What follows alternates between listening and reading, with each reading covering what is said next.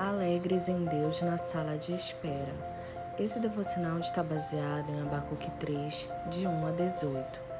Na sala de espera, podemos alimentar um coração amargo ou grato. Se focamos o fato de que Deus poderia ter impedido o que nos levou até ali, plantamos sementes de amargura, mas em meio ao silêncio e à solidão, resolvemos focar o que Deus deseja produzir em nós, esvaziamos a ansiedade, crescemos em confiança e nos fortalecemos. Ter uma experiência íntima com Deus numa sala de espera, tomada pela dor, transforma a nossa vida.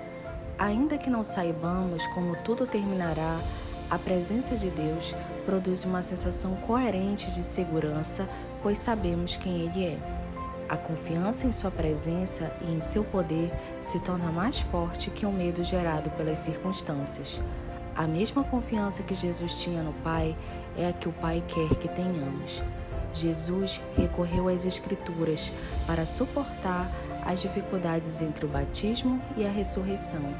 E é a ela que precisamos recorrer para moldar nossa vida antes, durante e depois da estada nas salas de espera.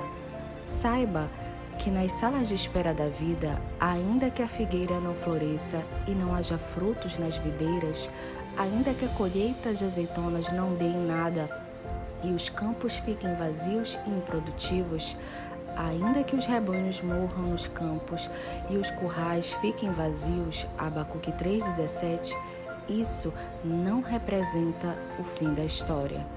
Deus continuará agindo, apesar de tudo, e nele nos alegraremos e exultaremos.